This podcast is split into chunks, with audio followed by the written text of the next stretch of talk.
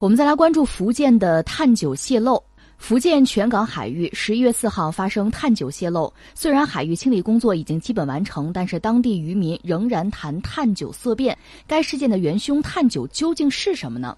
中科院福建污垢所研究员吴立新表示，有一定毒性，但是也不是剧毒，其主要成分不是易挥发性的物质，因此不会吸入中毒，主要还是通过污染食物中毒。另外，据东港石化碳九泄漏事件处置情况的最新通报，十月五号，全港区空气自动监测站各项空气指标持续正常，受影响海域大气挥发性有机物为每立方米零点零五七四毫克。海水水质监测点石油类含量均符合第一二类海水水质标准，化学需氧量均符合第一类海水水质标准。此前有媒体报道，二零一八年十月四号，福建东港石油化工公司在装卸作业时，因为软管垫片老化破损导致碳九泄漏。全港区环保局随后发布通告表示，事故造成了六点九七吨碳九泄漏。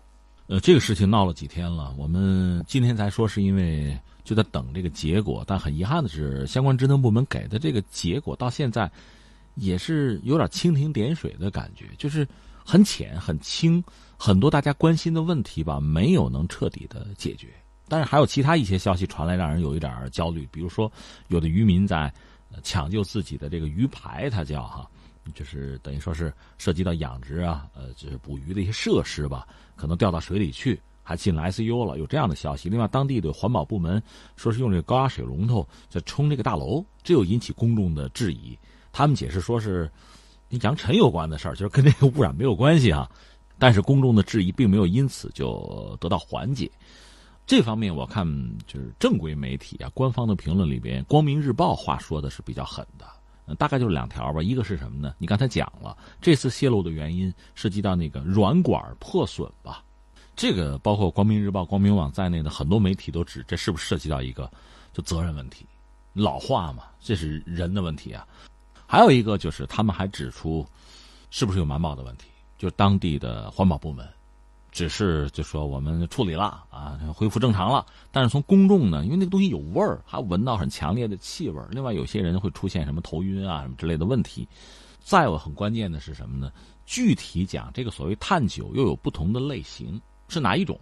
这个其实不难调查，因为那个船在那摆着呢嘛，是什么东西？那么供货方或者是运输部门应该很轻易的能够把这个东西报出来，都没有报。从公众那儿来讲呢，它到底是什么？它对人的健康也好，对这个当地环境近期和远期的危害是什么呀？其实这是很容易搞清楚的，但到现在还没有说清楚，这是让大家感到遗憾或者说焦虑的。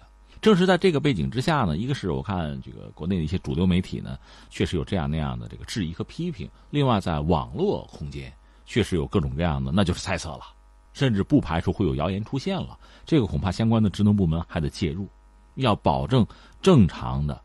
真实的信息能够广而告之，而那些虚假的谣言类的东西，还是能够被控制和阻截为好。这是就事论事儿。然后，如果有一点考虑，或者说是更深层次的焦虑，我觉得是这样。你看，中国在发展，发展的很快。现在我们在搞进博会，而且呢，我们都知道，在未来相当长的时间呢，就涉及到贸易啊，不就我们说进口吧，实际上隐含着和运输相关的东西不会少。那这里面涉及到化学品、危险化学品，这恐怕是其中很重要的一块。那么在运输的过程中，在使用生产的过程中，他们有没有可能对我们的环境，进而对公众的健康构成威胁？这一直以来都是我们高度关注的一个问题，而且在未来相当长的时间，这肯定也是一个问题。所以，怎么样能够就趋利避害，把危险的可能性降到最低？这应该是我们就是不同的层级啊，不同的职能部门啊。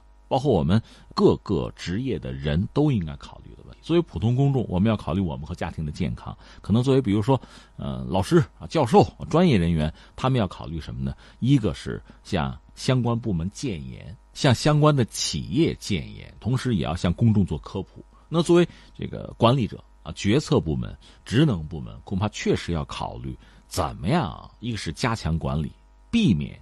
至少是减少这样的危险的出现，再就是让公众呢在第一时间能够得到真实的、具体的、有价值的信息。你看，就是这么一个状况。如果把我们这个标准或者这些要求放在这儿，你会发现这个事情当地的职能部门处理的确实很遗憾，不漂亮，给的信息很简短，很多东西呢又是公众没有办法就是来来操作来理解的，那带来的麻烦可能就会很多。所以我想这个事情，与其说它是一个事件，它更是给我们提了一个醒，在未来经济社会发展的过程之中，类似这样的事件怎么避免？一旦发生这样的意外，怎么处理？怎么控制？怎么样把危害减到最低？确实是我们考虑的。不同的职能部门呢，那就恪尽职守吧，把自己该做的事情做好。你比如说，涉及到这个一些管理啊、监管这样的部门，包括对企业的监管要到位。企业本身呢，对这样的危险化学品，对这样的东西，那你在运输啊，在处理的过程中，你确实要恪尽职守，你所有的工作必须到位。我真的觉得可以提出一个词儿，这种事儿必须小题大做才行，你不能大事化小啊，这是一类。另外呢，真的发生这样的意外之后，那么公众怎么样在第一时间获取到真实的、准确的信息，对自己的健康啊，包括对这个生态环境啊，呃，包括对未来相当长时间，这个你要有一个明确的了解。你比如说当地的一些渔民。他的那个鱼排啊，就是涉及到这个捕鱼的工具，可能因为这东西有腐蚀性，会受到影响。你看，有人因为就抢救自己的这些工具，最后还还住院了，那就意味着，如果这个地方被污染的话，它是进入了污染区，它怎么可以随便的，任何一个公众就随便的进入污染区？这怎么可以？那你管理上肯定是缺失的。那么，如果说之前这个事儿的发生，我们姑且称之为天灾的话，那么在这个问题上，这难道不是责任的问题吗？另外，大量的公众还闻着那个味道呢，他怎么可能放心？另外，再就是大量养殖的这个鱼啊，如果说在过程中大量的死亡也好，或者说因为这个呃炸了，比如遭到腐蚀之后，很多东西出逃跑了，甚至它跑出了我们这个监控区。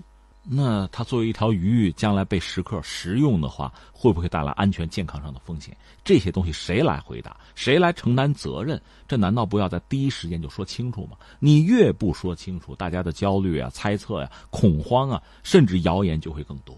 我们真的觉得必须是个人自扫门前雪，你的责任你必须把它很好的完成、承担下来。如果不是这样的话，带来的麻烦，这个后果。那社会就要付出成本了，那就非常之高了。所以我就想，我们既然在发展，那么涉及到相应的问题，我们一定要未雨绸缪。现在这个也不是未雨绸缪的问题了，就是一定要有一个非常圆满的解决。泉州，我前一阵还去过嘛，春节前和大家聊过，非常美丽的一个城市，也很安静，是吧？嗯，而且从历史上，它确实又有非常多的这个古迹，有名胜。它那儿的码头就涉及到在宋元时代，我们的这个远洋的就航海啊、贸易啊就很发达。那泉州港当年在亚洲恐怕都是首屈一指的，一旦发生这样的事情，它带来的麻烦啊，它不简单的是经济上啊，比如渔业或者什么运输业、化工业有什么损失，它带来的麻烦是很多，是一系列的，甚至可能是长久的。所以这个事情我们越重视它，越早解决越好，越拖越隐瞒不报，带来的危险呀、麻烦啊，或者说后遗症就会越多。我觉得这是一个我们要说的。另外，我也在想呢。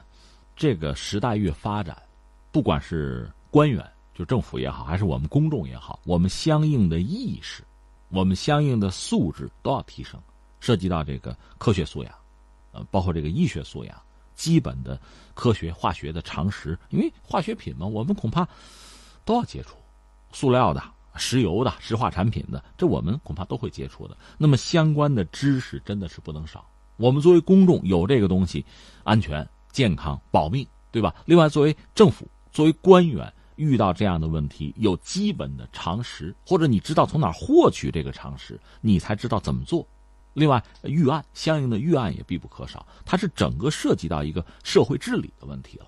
那这些东西我们做的够不够？如果不够，我们怎么补？现在是泉州出问题了，那涉及到沿海非常多的港口呢，有没有类似的问题？有问题，谁能解决的好？谁有把握说我这儿不会出问题？现在我们难道不应该？这到年底了吗？可能涉及到安全检查，到年底往往又成为这一年可能事故高发的一个阶段。我们难道不应该敲个警钟吗？